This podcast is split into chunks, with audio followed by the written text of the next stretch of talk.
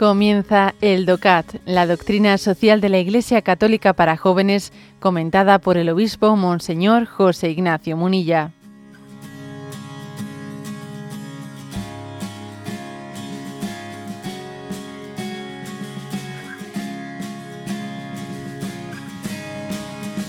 Punto 246 y dice ¿Con qué organizaciones camina la Iglesia en la búsqueda del bien común?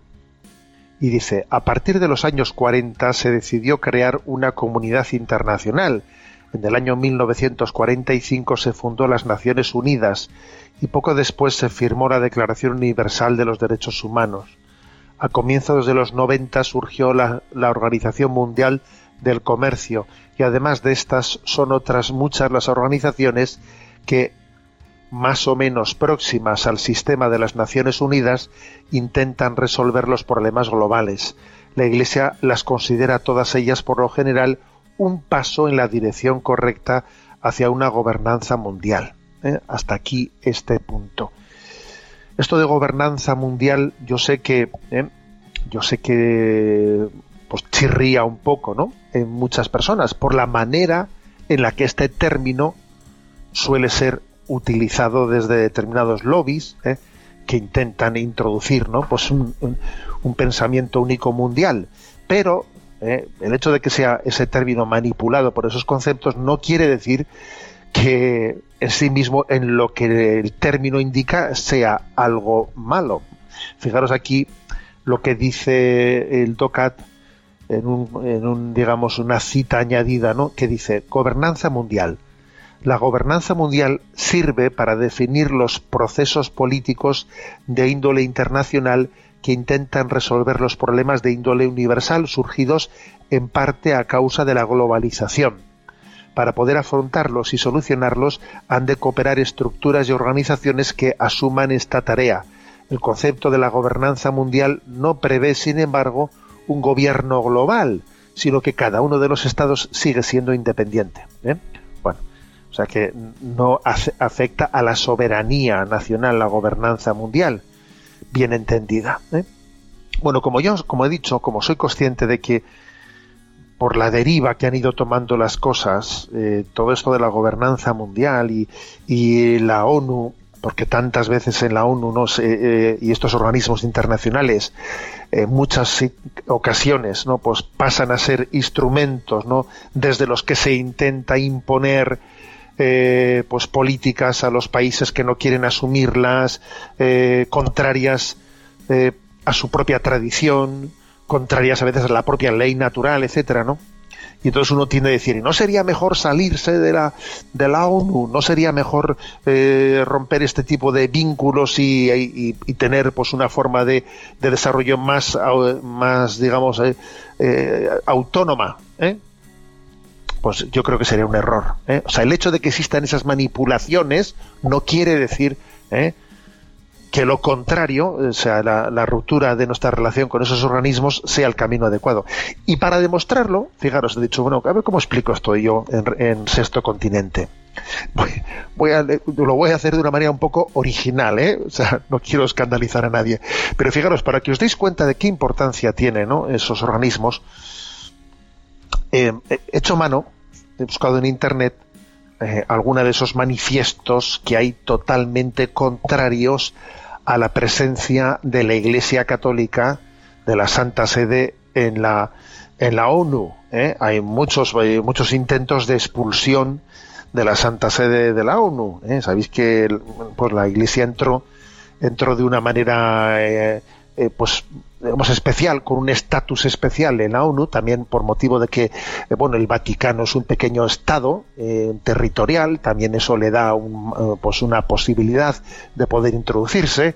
Entonces Suiza Suiza y, el Vaticano, la Santa Sede, se introdujeron con un estatus especial. Y entonces existen, pues no, no, únicamente países, ¿no? no incluso no tanto países cuanto eh, lobbies anticatólicos que intentan que la Iglesia sea expulsada de la ONU. ¿Por qué? Bueno, pues porque obviamente eh, la Iglesia aprovecha su presencia en aquel lugar pues para intentar influir en la buena dirección. Fijaros aquí, leo un par de párrafos de uno de estos manifiestos anticatólicos que propugnan la expulsión. ¿eh? Dice, es poco probable que la Santa Sede haya reunido los requisitos necesarios para obtener la condición de Estado observador permanente no miembro en 1964 o que actualmente pueda ser considerada un Estado. Incluso existen dudas sobre qué tan sabia fue la decisión de haber otorgado esa posición ante las Naciones Unidas a un cuerpo religioso que manifiestamente no tiene que enfrentar ninguno de los problemas de una nación-Estado. El progreso verdadero hacia la eliminación de la pobreza debe incluir un compromiso hacia la realización de los derechos de la mujer y su fortalecimiento. Debido a la falta de voces femeninas dentro del Vaticano, la Santa Sede no ha demostrado ese compromiso. Por el contrario, la Santa Sede usa su estatus ante las Naciones Unidas para obstruir los derechos y la salud sexual y reproductiva de las naciones en el mundo. Por ejemplo, dice, en la conferencia del Cairo, la Santa Sede, determinada a debilitar los avances realizados en la conferencia anterior respecto a derechos humanos y salud sexual y reproductiva buscó asegurar un mayor reconocimiento del derecho de los padres. Fíjate tú qué pecado cometió. ¿eh?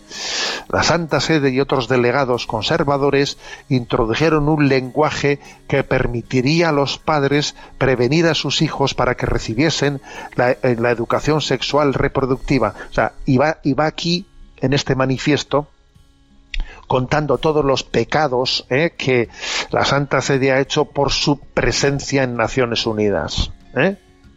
que son todos de este tenor. ¿eh?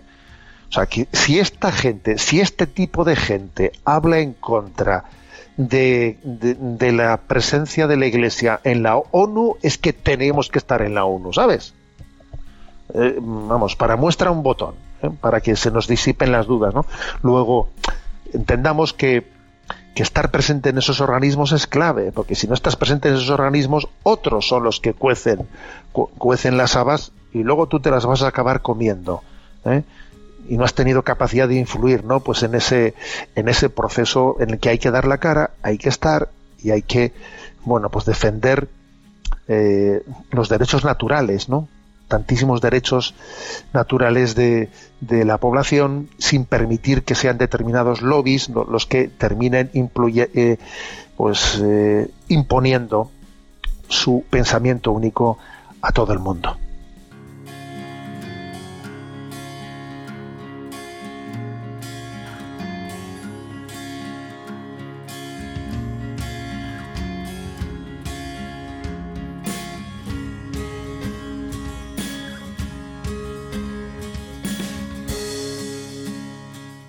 Has escuchado el DOCAT, la doctrina social de la Iglesia Católica para jóvenes, comentada por el obispo Monseñor José Ignacio Munilla. Encuentra todos los audios en radiomaria.es.